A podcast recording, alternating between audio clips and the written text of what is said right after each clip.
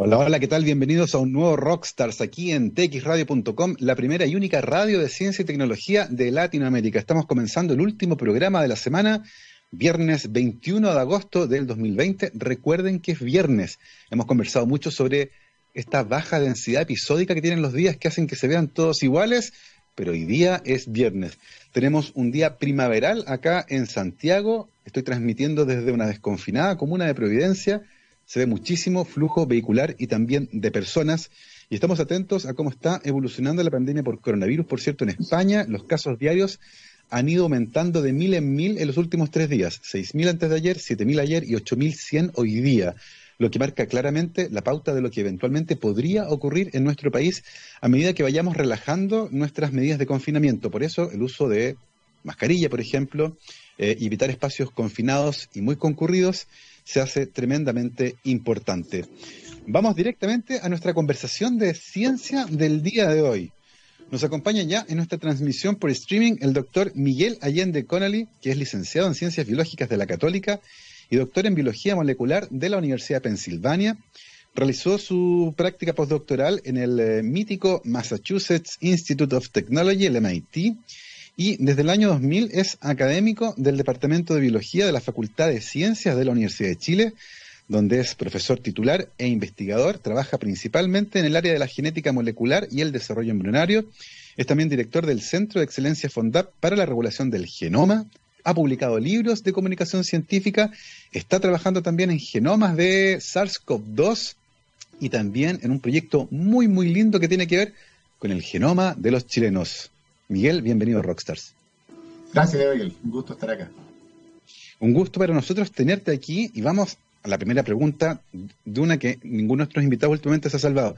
Cuéntanos cómo estás viviendo esta pandemia, cómo te ha pegado desde el punto de vista tanto familiar como laboral, eh, cómo, están, eh, cómo les ha afectado la investigación, algo que eh, pesa muchísimo, particularmente cuando uno trabaja, por ejemplo, con modelos de investigación que hay que seguir cuidando y manteniendo, hay que hacer turnos probablemente, ha sido un descalabro. Cuéntame cómo, cómo han vivido eso.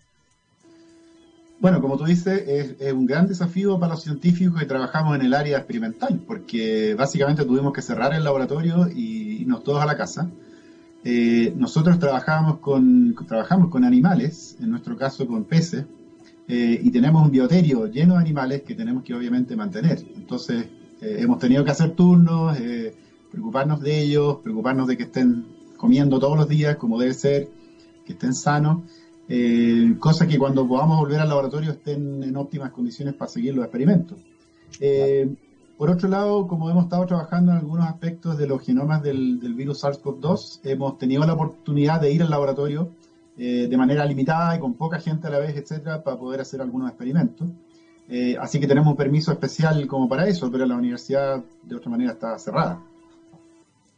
Oye, ¿y alguna lección interesante que puedas sacar de la pandemia? Por ejemplo, eh, esta idea de tener reuniones virtuales que muchas veces uno echa de menos el contacto físico, pero a veces permite tener eh, invitados internacionales de gran trayectoria. Hemos conversado, por ejemplo, con la facultad, el Departamento de Astrofísica de la Católica, que nos contaba que hicieron un ciclo de seminarios con dos premios Nobel, algo que usualmente hacer en Chile cuesta mucho. Eh, en ese sentido, lecciones para una, universidad como la Universidad de Chile, grande, compleja, con un montón de actividades. ¿Cómo visualizas tú ese cambio que podría producirse a partir de la pandemia? Bueno, es cierto, eh, tiene sus pros y sus contras esto de las reuniones virtuales. Eh, y también está todo el tema de la docencia, ¿no? que nosotros nos, afecta mucho. Nosotros como profesores de la Universidad de Chile hacemos mucha docencia. Eh, y si bien es una cosa, digamos, a la cual nos podemos adaptar y está funcionando bastante bien, de todas formas tiene algunas cosas que, no, que a mí me chocan un poco. El, el hecho de no tener un feedback inmediato, y no estoy hablando de las preguntas, estoy hablando de verle las caras a los alumnos, digamos, cuesta bastante concentrarse. En el tema de las reuniones científicas, y como tú dices, eh, bueno, para la gente que uno invita se le acaban las excusas, que no puedo viajar, que es muy lejos, que no sé qué, voy a perder todo este tiempo. Van a perder solo el tiempo que les toca dar la presentación. Entonces, creo que eso va a ayudar mucho a que tengamos eh, a la gente que queremos realmente en nuestros congresos, simposios, talleres, etcétera, participando. Eh, en ese sentido es una gran ventaja y obviamente el tiempo que se gana al no tener que hacer todos los viajes y obviamente la huella de carbono eh, que se disminuye, yo creo que, son cosas muy, muy positivas. Así que tengo la sensación de que una gran cantidad de congresos de aquí al futuro van a ser en esta modalidad y, van a ser escasos los, los, eventos más bien presenciales. Yo pienso que van a ser más bien los cursos y talleres donde hay que ir a hacer cosas. que, sí obligatoriamente hay que estar ahí, digamos. Oye, Miguel, en el caso tuyo, y, es una pregunta que tiene que ver con la trayectoria y con el interés por la ciencia, eh, que es algo de lo que conversamos habitualmente con nuestros invitados, uno podría adivinar que es relativamente sencillo, eh, en tu caso al menos, vislumbrarlo, porque tú creciste en un lugar muy particular. ¿Cómo se vivía la ciencia en la casa de los Allende Connelly? Cuéntanos un poco acerca de eso, porque tus dos padres tienen formación en ciencia, académicos, científicos, y eso me imagino que algo tuvo que ver. Sí, bueno, tuvo que ver con algo, no sé bien, digamos, si fue el, gatillo, digamos, determinante en términos de mi elección de carrera, que fue un poco más accidental de lo, que uno imagina. Eh, pero efectivamente en nuestro hogar, cuando yo era niño, digamos, eh, había un ambiente muy fuerte de ciencia. Eh, era lo que se hablaba en la casa, básicamente. Mis dos padres eran científicos activos. hoy día están jubilados, pero se mantienen muy al día todavía. Y, y, bueno, como eran profesores universitarios y científicos full time, básicamente yo pude darme cuenta de la vida que ellos llevaban. Por un lado era una vida dura porque les faltaba tiempo para estar con nosotros, ¿no es cierto? Y eso uno lo echaba de menos un poco. Pero por otro lado, eh, era muy excitante ver todo lo que ellos iban haciendo día a día y que era siempre algo nuevo, que tenían colegas en todo el mundo, amigos por todas partes y eso eh, a nosotros nos dio la impresión de que era una vida súper eh, llena, súper satisfactoria. Entonces, por ese lado yo creo que me, gustó el tema de la ciencia como vocación, eh, pero nunca me interesé por la bioquímica, que era, por ejemplo, lo que ellos hacían, hasta bastante más tarde en mi carrera. Eh, yo en realidad quería hacer algo más naturalista y entré a la carrera de biología para ser ecólogo o algo así. Finalmente debí a la biología molecular, a la genética, eh, porque me interesó más esa parte, pero, pero básicamente fui cayendo en algo más parecido a lo que ellos hacían eh, en, etapas más tardías. Eh, y hoy día los considero colegas, digamos, muy cercanos. de hecho, tenemos por ahí un trabajo juntos, científico. Qué charo eso, poder publicar junto con, tus padres. Oye, ¿y este vaivén te interesa esto de tener una fuerte presencia de la bioquímica, probablemente la más clásica, ¿cierto?, en la casa. Este interés luego por la biología, de una mirada un poco más amplia, si uno quiere, pero luego igual terminar cayendo en la biología molecular, que tiene también una mirada que es un poco más cercana, ¿cierto?, dentro de la célula, no tanto de ecosistema y cosas grandes. Eh, ¿Cómo viviste ese cambio y qué cosas de la biología molecular fueron las que te llamaron la atención? Bueno, el cambio fue bien interesante y creo que, más que un camino ahora ha sido un círculo, porque hoy día estoy trabajando en cosas que, digamos, no me transformé en ecólogo, pero estoy mirando, tratando de mirar el big picture, ¿no es cierto?, la, imagen total de, cómo funcionan los organismos en su contexto. Eh, y tratando de buscar el ángulo de biología molecular y genómica, en ese contexto. Eh, ¿Cómo me interesé por la biología molecular? Bueno, en realidad eh, creo que me tocó desarrollarme en mi carrera en, una etapa muy, muy emocionante en la biología molecular, que era básicamente todo el desarrollo de las metodologías que nos permitieron manejar el ADN, ¿no es cierto?, manipularlo y construir cosas. ¿ya? Entonces hay un poquito de ingeniería ahí atrás, eh, pero también un descubrimiento de que toda esa biología misteriosa, digamos, que, existía antes de Watson Crick, por así decirlo, se estaba abriendo de repente, ya no era tan misteriosa, tenía un lenguaje súper accesible que todos podíamos entender, además era universal, eh, y eso a mí me encantó, como, como la posibilidad de usar esas herramientas, de diseñar nuevas herramientas para entender la biología. Eh, porque tiene una lógica, como digo en mi libro, la lógica de los genomas, muy, muy sólida. Eh, y muy simple de entender. Eh, y por lo tanto creo que eh, es algo que, realmente simplifica mucho el entendimiento de qué es lo que pasa entre los genes y el organismo. ¿ya? hay un texto ahí que todos podemos leer y, la genómica hoy día nos permite leer el texto de cualquier organismo, ¿no es cierto?, su, información genética, y de ahí se puede desprender muchísima información. y entonces es, esa apertura de puerta, por así decirlo, para mí generó oportunidades similares a las que tenían los naturalistas del siglo XIX, por ejemplo, que básicamente el mundo se abrió y pudieron ir a explorarlo todo. Y creo que ahora podemos todavía ir a explorarlo todo en este nuevo contexto que es a nivel de los genomas de los organismos. Entonces podemos hacer una descripción muy rica de no solo las células, no solo los organismos, sino que de los metaorganismos, que son básicamente los conjuntos de organismos que viven en un lugar, por ejemplo. A eso le llamamos la metagenómica, ¿no es cierto? Eh, cómo la genómica entre todos esos organismos igual está conversando. Igual hay interacciones ahí y, los mecanismos, digamos, moleculares tienen mucha conversación hacia afuera de los organismos. Es interesante ese recorrido porque nos habla mucho de la historia misma de la ciencia, eh, de cómo muchas veces en el afán por entender algo nos tenemos que acercar mucho, Pero llega un punto en que para poder seguir avanzando hay que alejarse, lo que resulta un poco paradójico, pero es la única forma de entender por qué las interacciones también son sumamente relevantes eh, en las respuestas que uno está viendo. Y en el caso tuyo, el camino eh, de la licenciatura en ciencias biológicas, el interés por la biología molecular, te llevó a elegir Pensilvania eh, como tu lugar para hacer un doctorado en biología molecular. Cuéntanos por qué te fuiste a ese lugar, qué cosas te llamaron la atención y cómo fue la vida en Pensilvania. Bueno, yo básicamente quería hacer mi doctorado en Estados Unidos en esos años, eh, a fines de los 80, acá en Chile estaba difícil en el tema de becas, etcétera, entonces no había muchas oportunidades. Eh, así que decidí salir, además, como yo había nacido en Estados Unidos, tenía cierta ventaja para poder acceder a, las becas de allá. Eh, y bueno, llegué a Pensilvania porque me gustó el programa doctorado que tenían, en el cual era, había un fuerte énfasis en lo que llamamos hoy día la biología del desarrollo que es básicamente una combinación entre la embriología y la genética molecular. Eh, justo con la apertura de la biología molecular en todas estas nuevas técnicas y herramientas que se, que se volvieron disponibles, eh, se abrió también una puerta para poder entender el desarrollo, cómo pasamos de un huevo fecundado a un organismo adulto, ¿no es cierto? Eh, y ese tema me, era, era, mi gran inspiración, por así decirlo, y me, me decidí a hacer mi doctorado en ese tema. Entonces me fui a Pensilvania a trabajar con un profesor que trabajaba en desarrollo de erizos, que tenía, digamos, algunos proyectos ahí, que finalmente no resultaron los proyectos donde empecé mi tesis y me cambié a otro modelo animal, que es el pez cebra. Eh, y básicamente cuando conocí al pez cebra y empecé a trabajar con los embriones de ese organismo y hacer genética, mutante y transgénico, etcétera, me enamoré del modelo y nunca más lo dejé. Y hasta el día de hoy, hasta el día de hoy trabajo con, con pez cebra en mi laboratorio.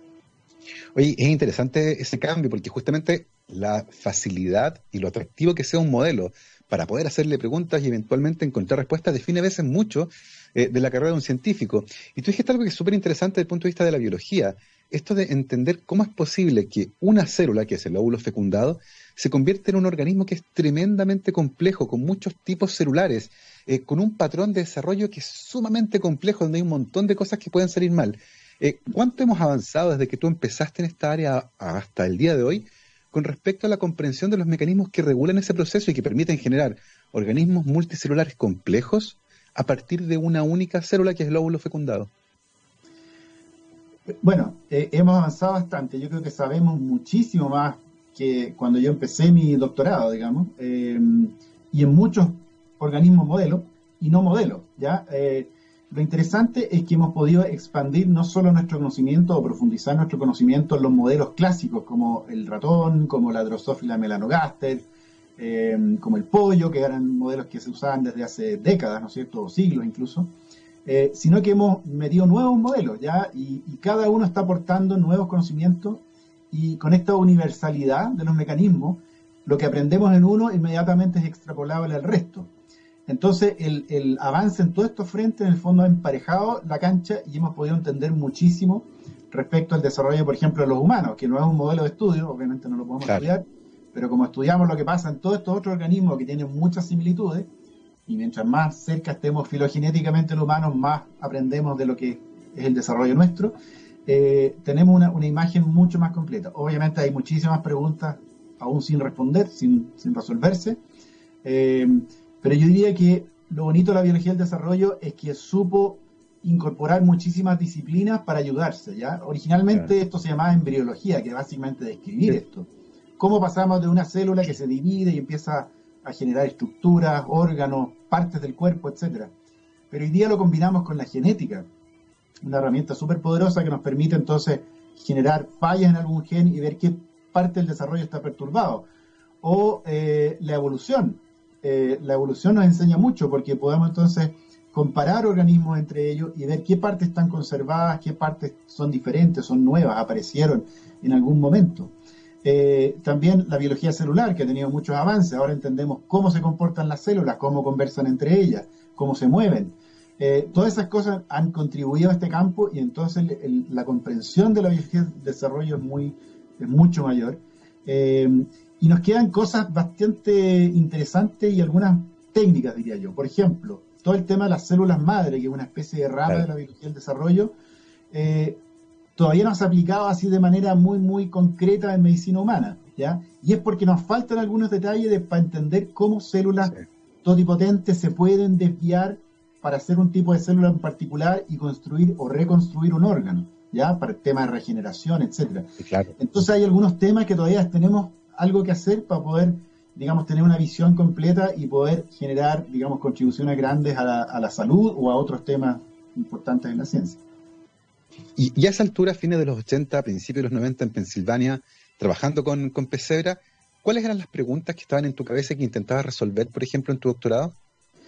Bueno, yo me dediqué a tratar de entender el desarrollo del sistema nervioso, que, que quizás era demasiado ambicioso porque es uno de los órganos más complejos del, cuerpo de los vertebrados, ¿no es cierto? Eh, pero por otro lado, eh, el sistema nervioso es, un desafío en el sentido de que no solo es un órgano que tiene una morfogénesis, que, que tiene cierta forma, cierta estructura, donde las células están muy, muy ordenadas en el espacio, ¿no es cierto? Y, y temporalmente hacen cosas muy, muy específicas, eh, sino que también es el órgano donde están las conductas, digamos. Entonces, eh, yo quería un poco entender el desarrollo de ese órgano porque a lo mejor eh, hubiera sido útil para poder entender la base de la conducta, que es la arquitectura del sistema nervioso. Entonces, en mi doctorado yo estudié genes que tienen que ver con cómo se organizan las distintas partes del cerebro, ¿ya? cómo se definen distintas neuronas que van a tener distintas funciones en la conducta. Y esos genes básicamente son factores que le dan cierta identidad a las neuronas y se expresan en distintos lados y hacen que las neuronas entonces adopten distintas características y que por lo tanto tengan propiedades fisiológicas particulares. Eh, y, nada, esa fue un poco mi tesis, describí esos genes y sus funciones básicamente en el desarrollo. Qué interesante porque a lo mejor sin quererlo aplicaste esta visión ecológica del big picture que tú decías en un órgano que es extremadamente complejo, pero que también tiene relaciones entre neuronas y que además permite tener esta propiedad emergente que es el comportamiento, algo que eh, todavía es tremendamente complejo de entender. Oye, Miguel, y teniendo en cuenta tu historia de vida y tu estadía en Pensilvania, ¿pensaste, ¿pensaste en algún momento en quedarte por allá y hacer tu vida en Estados Unidos? Eh, la verdad es que no. Eh, si bien yo nací en Estados Unidos, mi mamá es norteamericana, tenía mucha afinidad cultural de alguna manera con Estados Unidos, tenía más afinidad con Chile, me parece. Eh, porque tuve toda mi niñez, mi gran parte de mi juventud acá, eh, y, digamos, idiosincráticamente me siento más chileno. Eh, y cuando estuve allá, siempre me consideré más bien un extranjero. y, y estaba en mi mente todo el tiempo volver, no necesariamente después del doctorado, como resultó siendo, pero, pero quería volver. así que mantuve contacto con mis profesores acá, con los amigos con los cuales hicimos la carrera, etcétera. Eh, y, bueno, eventualmente, apenas terminé el postdoc, que es el momento de decidir qué va a hacer uno profesionalmente, dije, voy a hacer el intento de volver a Chile y afortunadamente ahí soy muy agradecido, digamos, tuve la oportunidad de llegar acá con un cargo y instalar mi laboratorio y tener financiamiento, etcétera. Hace un tiempo atrás tuve la suerte de ir a Boston, eh, fui a una charla a Harvard en Chile USA Connections, que eh, esta, esta mm, especie de agrupación de científicos chilenos que están en formación en Estados Unidos, eh, y, es una ciudad en la que se respira la ciencia. Eh, hay boliches donde venden artículos científicos, venden poleras, hay café, está lleno de laboratorios en la calle, no va caminando, hay un laboratorio, está Google, es impresionante. ¿Cómo fue esa sensación de estar sumergido en una ciudad donde se respira básicamente ciencia? La verdad es que fue también bien interesante como experiencia y, muy motivante. Eh, yo hice el doctorado en la Universidad de Pensilvania, que es en Filadelfia, y ahí me cambié a Boston para ir al MIT. Eh, y, el, primer cambio que noté fue que uno cuando andaba en el metro, todas las personas iban leyendo algo o de alta cultura, digamos, o científico. Eh, y claro, yo tomaba la línea del metro que iba de Cambridge al centro, donde están todos los grandes hospitales, como el de Harvard, el Brigham and Women's, etcétera. Entonces, claro, todos los que iban en el metro básicamente compartíamos un poco esa, esa profesión o, afinidad.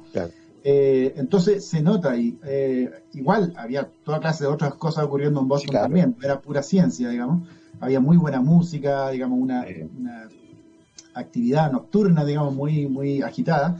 Eh, pero, pero también había muchísima actividad cultural. Y, lo otro que me impactó mucho que era una ciudad un poco más joven, como que sentía que hay, había mucha gente ahí que estaba en la primera etapa de su desarrollo profesional eh, y, había una cierta competitividad, pero al mismo tiempo también una, sensación de que tú podías ser mejor ahí. Eh, igual yo entré, cuando entré a MIT me di cuenta que todos los que estaban ahí eran top, o sea, habían llegado ahí por algo, digamos, y, y entonces eso a uno lo estimulaba para hacer, digamos, sacar lo máximo posible de provecho de lo que uno tenía.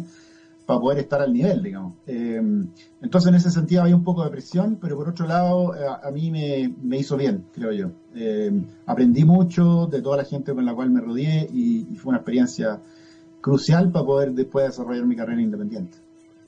Y, y, justamente hablando de eso, después de tanto tiempo en Estados Unidos, es un desafío interesante venir a Chile, donde efectivamente los recursos para hacer investigación científica son menores, el equipamiento científico y tecnológico muchas veces no está al día, particularmente en algunas áreas. Yo recuerdo que hace algunos años atrás en Chile había un par de confocales y en Estados Unidos uno encontraba dos confocales por laboratorio. Eh, ¿Cómo fue ese proceso de venirse a instalar a Chile, armar un laboratorio y, hacer este cambio de realidad con, el financiamiento que es menor al de Estados Unidos y a veces con las capacidades técnicas, principalmente estoy hablando de equipos, eh, que muchas veces no están disponibles? ¿Cómo fue ese cambio y cómo te, cómo te adaptaste a esa realidad nueva?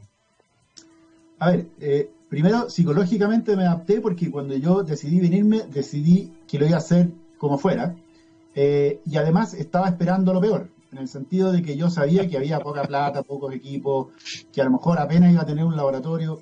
Entonces, la verdad es que vine con expectativas bajas, por así decirlo. Y cuando llegué, me encontré con que había toda una generación de gente que había empezado más o menos al mismo tiempo que yo, o un poco antes, y que estaba ya empezando a afirmarse científicamente, estaban empezando a producir cosas acá en Chile eh, y habían conseguido algunos equipos y habían ciertos financiamientos. Entonces, la verdad es que, de nuevo, tengo que decir que fui muy afortunado, me fue bien en las postulaciones a proyectos que hice, tuve lo necesario al principio como para poder echar a andar un laboratorio, eh, tuve la ayuda de colegas que me prestaron muchas cosas en las cuales yo pude ir a hacer eh, en laboratorios vecinos, por así decirlo, eh, yo estuve un tiempo en la Facultad de Medicina de la Universidad de Chile, ahí con Manuel Cucullán, que hoy día es decano de esa facultad. Eh, después estuve en la Facultad de Ciencias, donde estaba Roberto Mayor, también un biólogo del desarrollo. Así que en realidad encontré un ambiente súper receptivo y que me ayudó mucho a instalarme y a poder sacar los primeros resultados, las primeras publicaciones, tener los primeros alumnos y de ahí fue básicamente construir sobre eso. Entonces, yo debo decir que no sé si es una historia muy común o muy habitual que, uno tenga un camino, entre comillas, tan fácil, pero yo diría que al cabo de cinco años yo ya tenía un laboratorio que estaba, digamos, no produciendo al nivel que se podría en Estados Unidos, pero sí siendo competitivo incluso a nivel mundial. Entonces, eh, en ese sentido yo creo que se puede, se puede hacer acá en Chile. Quizá era un poco más fácil en ese tiempo porque había menos competencia por los fondos, éramos muchos menos, ¿cierto? Entonces, eh, no es tan fácil comparar eso con lo que hay hoy día, como para decirle a un joven científico, oye, esto no cuesta tanto. Igual cuesta más, creo yo. Eh, pero nada, en ese sentido, yo creo que hay que ir quizás con expectativas bajas, tratar de encontrar proyectos que, se puedan hacer con poca plata, con pocos recursos, rápido, con lo cual uno pueda ya poner su nombre en, en, último lugar de un artículo, ¿no es cierto? Eh, más o menos rápido después de empezar y de ahí como que ir, ir construyendo. Eh, y, todo eso requiere estrategia también, eh, algo que a los científicos nunca nos enseñan, ¿no es cierto? Sí, pues. ¿Qué estrategia usar para poder sobrevivir en esta cuestión? Eh, y entonces ahí es una mezcla de suerte y también de, tomar las decisiones correctas en los momentos correctos. Genial. Linda historia, esta es la trayectoria del doctor Miguel Allende Connolly, con quien estamos conversando el día de hoy, biólogo de la Católica, doctor en biología molecular de la Universidad de Pensilvania y luego de realizar una estadía postdoctoral en el MIT, se vino a Chile actualmente profesor titular del Departamento de Biología de la Facultad de Ciencias de la Universidad de Chile y muchas otras cosas más de las que conversaremos después de esta pausa musical. Vamos a ir a escuchar a Alice Cooper, esto se llama Clones. Vamos y volvemos. Ahí está Alice Cooper, We Are All Clowns. Y en tiempos de pandemia, los establecimientos educacionales han tenido que adaptarse rápidamente a las clases a distancia, teniendo en muchos casos que desarrollar nuevas habilidades. En efecto educativo y en unión con Core Skills, usando su experiencia de 15 años, crearon Aula del Futuro, es un completo programa de apoyo que incluye tecnología especializada, servicios adecuados y seminarios en línea para capacitarlos en estas nuevas habilidades y apoyarlos en sus necesidades más urgentes, las que, las que probablemente se van a extender por el resto del año académico. Para más información, visiten la página www.efectoeducativo.cl. Son las 12.34, retomamos nuestra conversación de ciencia de día viernes y estamos conversando con el doctor Miguel Allende Connolly. Lo dejamos cuando llegó a Santiago, ¿cierto? Se instaló en su laboratorio y comenzó a trabajar actualmente con un trabajo muy, muy interesante en distintas áreas, en genómica, en desarrollo, por cierto. Vamos a conversar de todo eso. Pero primero, Miguel, cuéntanos un poco en qué está tu laboratorio actualmente, qué preguntas interesantes tienen y cómo las están abordando. Bueno, eh, como conté hace un rato, yo desde el doctorado estoy trabajando con un modelo animal que es el pez cebra. ¿ya? Es un pececito tropical de, de acuario, digamos, que se encuentra habitualmente en, en las tiendas de animales de mascotas. Eh, pero que desde, desde fines de los 80, cuando yo empecé el doctorado, se transformó en un modelo animal sumamente poderoso, básicamente porque eh, es muy manipulado desde el punto de vista genético. Es decir, podemos fácilmente hacer mutantes. En aquellos años lo hacíamos de manera bien compleja, ¿no es cierto?, con mutagénicos químicos o con retrovirus, cosas así. Hoy día usamos el CRISPR, que, está muy de moda, ¿no es cierto?, como técnica para manipular el DNA en, los organismos, en los genomas. Eh, y, bueno, a través de los años hemos ido estudiando diversos aspectos del desarrollo y también de otros eh, eventos o, problemas dentro de la fisiología y, función, digamos, de los distintos órganos de los peces. De hecho, en los últimos años nos ha interesado mucho el tema de la regeneración, ¿ya? Entonces hemos hecho muchos experimentos donde estamos tratando de entender cuáles son los mecanismos involucrados en la regeneración de tejidos los peces en general son súper buenos para regenerar cosas. Uno les corta la colita, por ejemplo, y regenera en, unos días. Eh, y en realidad todos los órganos tienen una alta capacidad regenerativa. Lo otro que nos ha interesado mucho también es eh, el sistema inmune.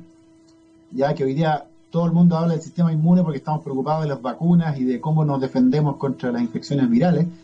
Eh, pero el sistema inmune, digamos, está presente en muchos organismos, en realidad en todos los vertebrados, y los peces tienen un sistema inmune tan sofisticado como el nuestro, eh, pero tenemos herramientas muy bonitas para estudiar el sistema inmune ahí, porque podemos hacer cosas como marcar con proteínas fluorescentes las células inmunes y observar sus conductas dentro del organismo. Cuando hay una infección, por ejemplo, esas células migran hacia donde está la infección, fagocitan las bacterias, por ejemplo, y se van. Eh, cuáles son las rutas que siguen, cómo, cuáles son las señales que las hacen migrar, etcétera. Cómo participan en la misma regeneración. Cuando hay un daño, también el sistema inmune se activa estas células migran al lugar, favorecen un ambiente tal que las células empiecen a proliferar y que reparen ese daño. Entonces, todas esas cosas que nos, mezclan un poco el desarrollo con también la posibilidad de tener un organismo eh, dócil genéticamente donde podemos manipular genes y al mismo tiempo ver las células en acción, es lo que nos tiene súper motivados con este modelo y que creo que no vamos a dejar nunca, porque realmente tenemos para contestar miles y miles de preguntas. Así que hoy día estamos contestando preguntas del tipo regeneración, sistema inmune, tenemos modelos que tienen que ver con toxicidad del ambiente eh, y la respuesta del animal frente a esos agentes tóxicos, tenemos algunos que tienen que ver con cáncer, los peces sí desarrollan cáncer, pero hemos encontrado una forma de meter células tumorales humanas dentro de los peces y poder estudiar cómo interactúan con el resto de los tejidos, incluyendo el sistema inmune eh, in vivo. Así que hay de toda clase de temas en mi laboratorio, digamos. También estamos haciendo cosas más de desarrollo clásico, eh, como los genes homióticos, que son estos que generan la distribución de las estructuras en el cuerpo, como sabemos qué es cabeza, qué es cola, ¿no es cierto? Claro. Hay genes encargados de eso, entonces estamos estudiando eso también. Así que en realidad lo que más nos, une a todos los que estamos en el grupo es el modelo eh, y las técnicas que usamos. Pero las preguntas son múltiples, nos interesa todo básicamente. Oye, y, una de las cosas interesantes que mencionaste, por supuesto, ahí es una de las herramientas de ingeniería genética que en el último tiempo eh, ha dado más que hablar, y que es CRISPR, eh, y que tiene un montón de promesas que todavía están en camino de cumplirse porque hay algunos problemas técnicos con respecto al uso de la técnica, eh, pero eventualmente ya vimos, por ejemplo, experimentos en seres humanos, y presenciamos un tiempo atrás un investigador chino que, usando esta tecnología, manipuló embriones humanos usando CRISPR. ¿Cómo visualizas tú estas problemáticas que tienen que ver no solo con la capacidad técnica, sino que con la filosofía que hay detrás, con las preguntas que nos tenemos que hacer con respecto a por qué vamos a hacerlo. En el fondo, el solo hecho de poder hacerlo no implica que hay que hacerlo. ¿Cómo se hace esa discusión cuando tenemos herramientas tan poderosas, por ejemplo, como para manipular el genoma humano? Exacto, bueno, hay que distinguir, yo creo, cuando uno está trabajando con organismos no humanos y humanos. Hay, un mundo de diferencia. Eh, con los organismos no humanos, nosotros tenemos mucha preocupación por este tema. De hecho, a lo largo de mi carrera han ido habiendo muchos cambios en esto originalmente, yo de hecho cuando yo estudié, el, uso de animales no era cuestionado en ningún campo de la investigación, e incluso en la docencia. Yo cuando fui alumno, eh, junto con alumnos de medicina, era una, era una carnicería básicamente, si me permiten la expresión, porque realmente usábamos demasiados animales en ese momento. Y a lo largo del tiempo ha habido eh, una consideración ética fuerte respecto al uso de animales y hoy día estamos muy, muy regulados en ese sentido y hacemos el número de animales absolutamente necesario para sacar los resultados y siempre con una muy buena justificación. En el caso de los humanos, estamos hablando de otra cosa, y ahí hay un problema ético muy fuerte, eh, que tiene que ver con eh, nuestra intervención sobre las personas, ¿no es cierto? Eh, como biólogos y las personas que están en el área de la medicina, todo el tiempo hay intervenciones, ¿verdad? Pero para muchas de ellas nosotros tenemos que tener muchísimo cuidado y pedir lo que se llama un consentimiento informado, etcétera. Y además pasamos por comités de bioética en nuestras instituciones. Eh, para el caso del CRISPR o cualquier manipulación del genoma humano, eh, yo estoy de acuerdo y creo que hay mucho eh, consenso en la comunidad científica y los comités de bioética, si lo entienden, de trabajar con todo lo que implique manipulación de personas adultas y de lo que se llaman tejidos somáticos, que son todos los tejidos que no tienen que ver con la reproducción, ya que no mm. son los que se transmiten a la siguiente generación porque ahí hay un, objetivo superior que es salvar a la persona o curar cierta enfermedad. Mm. Pero cuando hablamos de manipular el genoma a nivel de las células germinales, que no es cierto que son las, las reproductivas, las que van a generar, ¿no es cierto?, nuevos individuos, nuevas generaciones, ahí sí que hay que poner un paralelo. Eh, mm. De hecho yo estuve en una reunión el 2016 que fue eh, llamada por todas las academias de ciencias del mundo, y yo fui representando la Academia de Ciencias de Chile, eh, en los cuales se decidió hacer una moratoria eh, voluntaria, ¿no es cierto?, para no trabajar con manipulación de genomas humanos en línea germinal, ¿ya? Que tiene que ver justamente con ese genoma que va a ser transmitido a la siguiente generación. Esa, eh, esa entre comillas, ese compromiso lo vulneró este investigador chino, porque la Academia de Ciencias China estaba ahí y se comprometieron a esto, pero esta persona parece que de manera independiente hizo el experimento. Pero en general en el mundo estamos todos de acuerdo que eso es una muy mala idea de manipular el genoma eh, porque no tenemos la herramienta eh, lo suficientemente sofisticada y puesta a punto como para hacer eso de manera segura, por todas las buenas intenciones que uno pueda tener. Claro. Este señor chino lo que quería era hacer personas que fueran inmunes al virus del SIDA, sacando un receptor de los linfocitos, ¿no es cierto?, que es el que permite la entrada del virus VIH. Pero resulta que ese receptor hace muchas otras cosas. Entonces, claro, a lo mejor van a ser inmunes al SIDA, pero van a tener graves problemas inmunológicos en otras áreas, con otras infecciones. Entonces, es una muy mala idea y además está todo el tema técnico de que el CRISPR todavía no es perfecto y por lo tanto cuando uno va a modificar un gen puede estar modificando otro sin quererlo, ¿ya? Hay, hay, no hay una especificidad absoluta del 100% en la técnica. Entonces, con animales podemos darnos ese lujo porque si sale uno que no resulta muy bien, digamos, no hay gran perjuicio, eh, pero con humanos obviamente no podemos estar jugando con eso. Por lo tanto, eh, yo creo que la, moratoria voluntaria, digamos, y, la resistencia de los comités de ética de aprobar cualquier estudio que tenga que ver con líneas generales está muy bien, pero también es muy potente ir desarrollando esto para lo que llamamos la terapia celular y terapia higiénica, ¿no es cierto? Donde vamos a tener que eh, tener la oportunidad quizás de curar algunas enfermedades que son muy graves, digamos, manipulando genes en personas adultas con el consentimiento de esas personas. Eh, que, si están en una etapa terminal obviamente van a acceder a cualquier tratamiento que, sea para poder salvarse. Exactamente. está en una etapa muy prometedora, todavía no ha llegado a ese punto. Hay algunos estudios clínicos muy incipientes que, se ven bien, pero hay que esperar un poco todavía. Exactamente, pero probablemente vamos a tener noticias de CRISPR durante muchísimo tiempo. Y hablando de genomas, el doctor Allende es autor de este libro que se llama La lógica de los genomas. Un libro que es un libro de divulgación científica hecho para todo público, donde explica justamente cómo funcionan los genomas y la lógica que tienen detrás, algo de lo que hemos conversado. Y son justamente los genomas un área en la que también hay proyectos súper interesantes en los que estás participando, que involucran tanto a nosotros, a los chilenos, y más recientemente también a, a los tipos de SARS-CoV-2 que están circulando por el país. Háblanos un poco acerca de esos proyectos que son también tremendamente interesantes. Ya, bueno, eh, desde el 2011 yo soy director de un centro de investigación que es financiado por FONDAP, eh, que se llama Centro de Regulación del Genoma. Y uno de los proyectos, de los eh, objetivos que tenía el centro era tratar de desarrollar la genómica como disciplina, que es una disciplina bien compleja porque es muy multidisciplinaria, ¿ya? No solo tiene a biólogos moleculares y genetistas, sino que también tiene a todo el área de la bioinformática, la matemática, ¿no es cierto?, la biología de sistemas que, es una disciplina bien diferente y, en la cual no todos somos expertos. Eh, pero, juntamos a mucha gente que podía hacer todas estas cosas y empezamos a desarrollar la genómica, que básicamente es tratar de entender cómo funcionan todos los genes, no solo un gen a la vez, que es lo que yo hacía clásicamente en mi laboratorio, ¿no sino que ahora mirar el conjunto de los genes. Cómo funcionan eh, coordinadamente para la construcción del organismo y para que ese organismo tenga cierta respuesta frente al ambiente, interactúe con otro organismo y con su medio ambiente.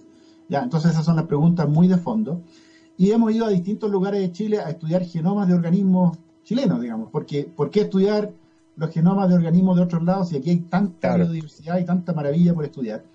Eh, y uno de los lugares que en los cuales nos concentramos en nuestro centro fue el norte de Chile, ya en particular el altiplano, y ahí hemos estado estudiando plantas, bacterias y también peces, ya yo como trabajo en peces hemos estado secuenciando los genomas de peces del altiplano chileno.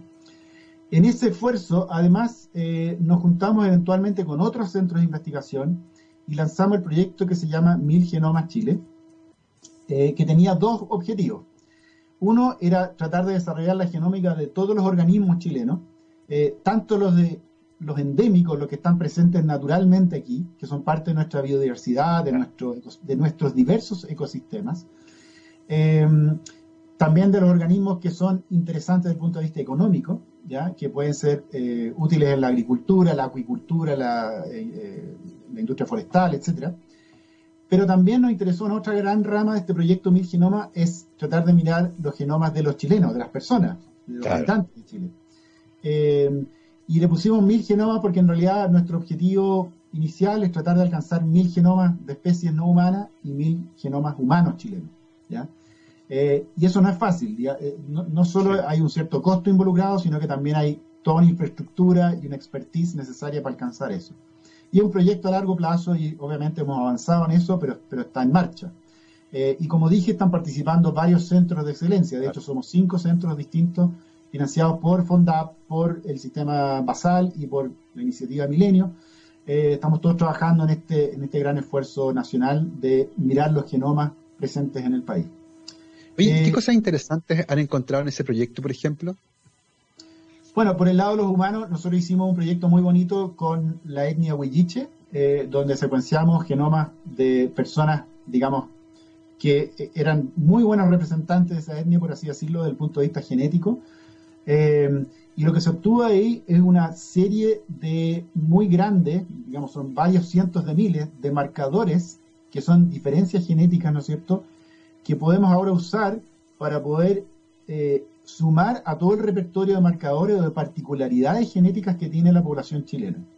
Como todos saben, la población chilena es una amalgama de etnias, ¿no es cierto?, de mezclas de personas que inmigraron en distintos momentos del país, ¿ya?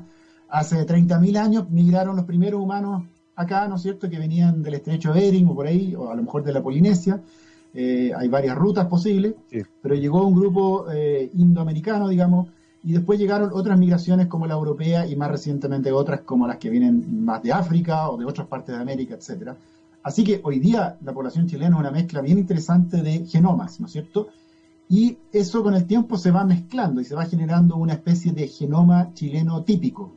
Eh, y lo que a nosotros nos interesa entonces es tener herramientas con las cuales tener eh, la posibilidad de que cuando aparezcan características únicas de la población chilena, podamos rápidamente mapear o identificar en qué parte del genoma se eh, generan esas características. ¿ya? Entonces, para eso necesitamos tener una muy profunda descripción de los genomas de todas las etnias que contribuyeron al genoma chileno. Entonces, estamos en eso, tratando de, y con otros grupos también, hay un grupo que se llama Chile Genómico y, hay varios otros, eh, como el del profesor Rothhammer, por ejemplo, que han hecho muchos estudios en genómica de los chilenos y la idea es que con todos estos esfuerzos tengamos eh, esa herramienta eh, disponible para los genetistas, que eventualmente va a tener un muy fuerte impacto en la medicina. Eh, y algo que se viene en el futuro, que es la medicina personalizada o la medicina de precisión, mejor dicho, que, que básicamente va a tomar a los pacientes como individuos, que son, tienen una historia particular de vida y tienen un genoma particular, ¿no es cierto? Y esas dos cosas entonces le van a informar al médico cuál sería el mejor tratamiento para esa persona no para ese paciente como representante genérico de una enfermedad X. ¿ya? Entonces ahí está la aplicación muy fuerte de la genómica humana. Y en la otra pata, digamos, eh, cosas interesantes que hemos encontrado es que eh, obviamente los genomas chilenos de organismos que viven acá eh, son interesantes porque cada uno pertenece a un organismo que está adaptado a cierto ambiente y los ambientes en Chile son súper diversos. Entonces podemos ahora comparar cómo se adaptaron plantas y bacterias en el desierto, en el altiplano, donde no hay agua, hay alta radiación, hay poco oxígeno, a organismos que están en un lugar más normal, entre comillas, no tan estresante, como el Valle Central, y cómo se compara eso con un organismo de la Antártica. ¿ya? Eh, ¿Cuáles han sido las estrategias que han adoptado los genes dentro de los genomas, ¿no es cierto?, para enfrentar esas, esos estreses ambientales, esos desafíos ambientales. Y eso es muy importante saberlo, porque si bien el cambio climático y nos altera los ecosistemas, va a ser importante saber cuáles organismos van a ser capaces de responder y cuáles no. Y a lo mejor tomar medidas para proteger los que no, o ver si podamos cultivarlos en regiones distintas ahora, porque ese cambio a lo mejor va a generar cambios geográficos en donde están las mejores condiciones para ello, etcétera. Hay, hay todo un tema detrás de conservación, es decir, qué podemos hacer para ayudar a esos organismos, y por último, el conocimiento, de, tratar de entender cuál es la dinámica a nivel de los genomas de los organismos que están viviendo en el país eh, y cómo están respondiendo a estos desafíos ambientales, tanto de largo plazo como de corto plazo, que sería el cambio climático en los últimos años. Es interesante porque efectivamente lo que no se conoce no se cuida y en un país con una biodiversidad tan rica parece fundamental entender muy bien qué es lo que tenemos. Y por otro lado, entender nuestra historia genética también contribuye a la historia del país y a nuestra identidad, ciertamente. Y otra de las cosas interesantes que están haciendo, que es muy coyuntural, por cierto, es también participar en estos estudios que están analizando los genomas de los, de los SARS-CoV-2, ¿cierto? Este virus que causa la COVID-19 que están circulando en Chile. Eh, cuéntanos un poco cómo se unieron a ese proyecto, qué ha implicado para ustedes ese trabajo eh, y qué cosas han podido hacer hasta el momento. Bueno, eh, teníamos andando el proyecto Mil Genomas y teníamos un, montón de eh, materiales ya adquiridos para seguir avanzando en ese proyecto, pero cuando apareció la pandemia tomamos la decisión como centro eh, y con los otros grupos de investigación que están con nosotros, inmediatamente de poner todos esos recursos a disposición eh, de la pandemia o, de la necesidad de enfrentarla, digamos, y de conocer qué estaba pasando aquí en Chile. Así que nuestros secuenciadores y nuestra gente y los materiales se pusieron a secuenciar eh, RNA transformado en DNA, ¿no es cierto?, de los virus SARS-CoV-2 que circulan en el país. Nosotros, obviamente, esto eventualmente va a ser un podcast, pero voy a mostrarlo igual. Este es el secuenciador que nosotros usamos, que es el Minion, ¿ya? ¡Qué notable! Eh, así, eh, le decimos Minion, pero en realidad se dice Minion, y son los secuenciadores portátiles de bolsillo, muy, muy sencillos, ya funcionan con un puerto USB, lo conectamos a un computadorcito y podemos secuenciar eh, el genoma de un virus en muy pocas horas.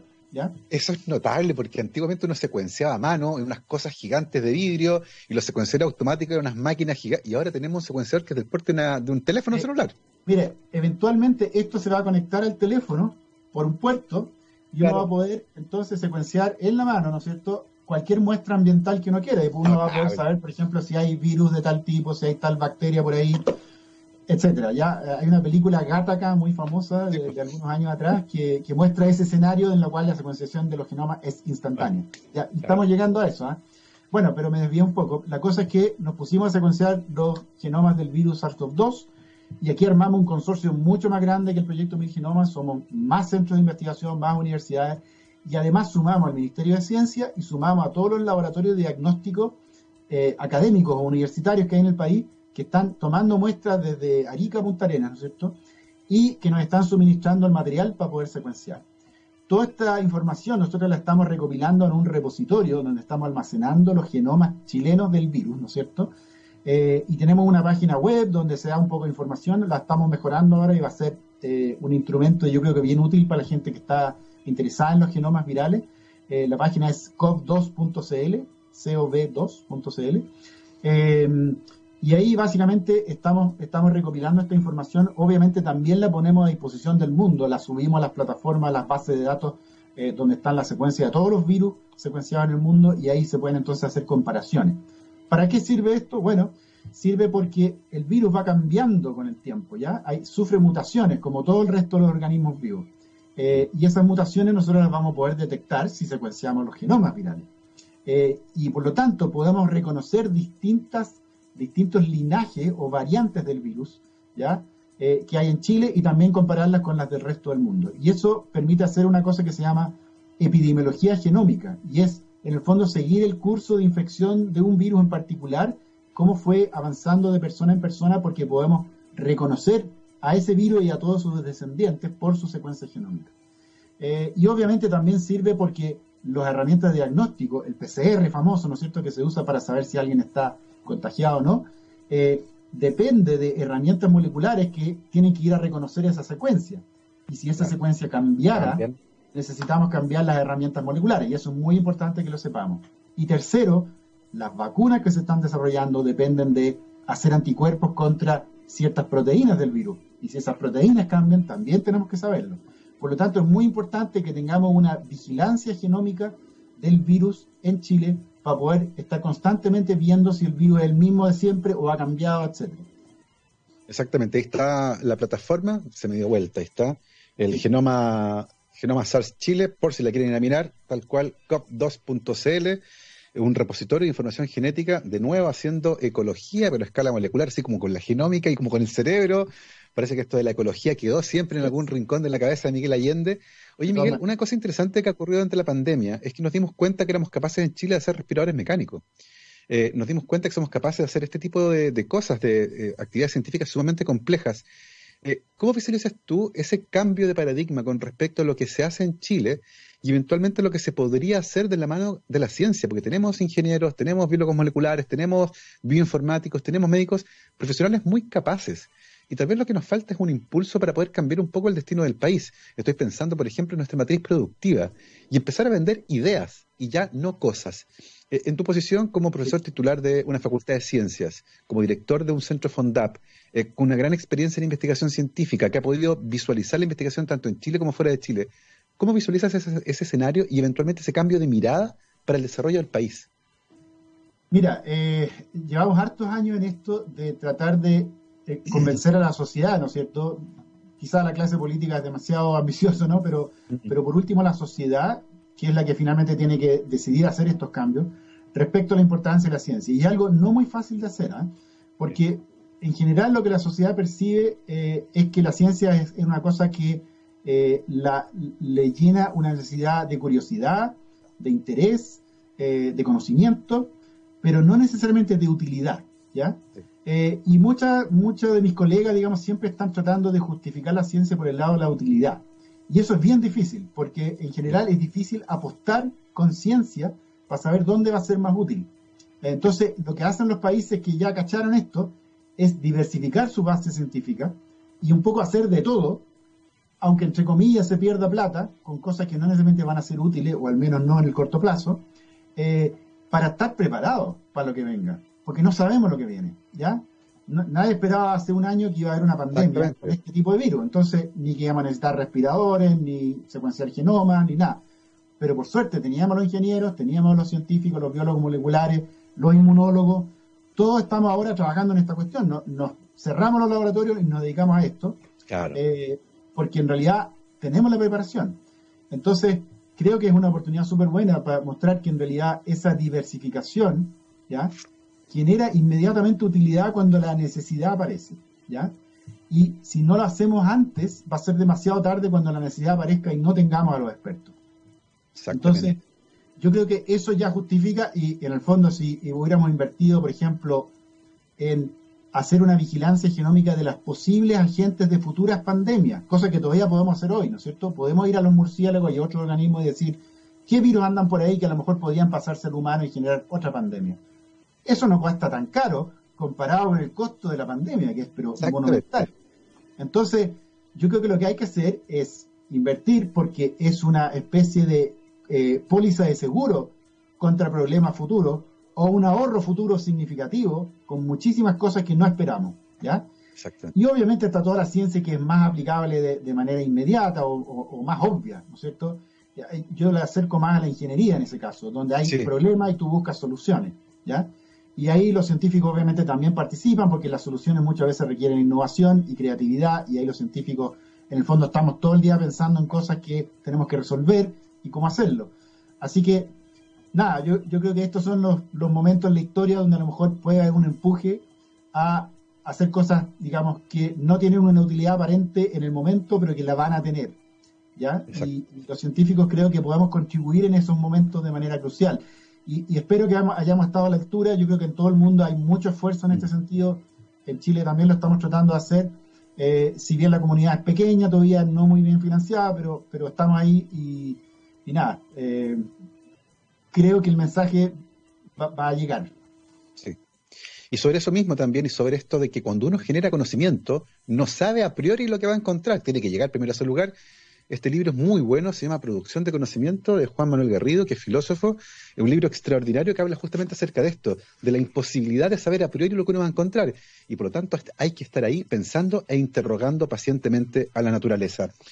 Son la, es la una de la tarde, se nos pasó volando el programa y queremos agradecerle a nuestro invitado de hoy, el doctor Miguel Allende Connolly, por una muy entretenida conversación que nos llevó de su, interés por la ecología, que cambió por la biología molecular, se acercó a la célula y luego se alejó para poder entenderla eh, en su contexto. Así que, Miguel, muchísimas gracias por esta entretenida conversación. Gracias, yo también me entretuve mucho y te felicito por tu programa y por lo que hacen ahí en la radio. Muy, muy buena programación.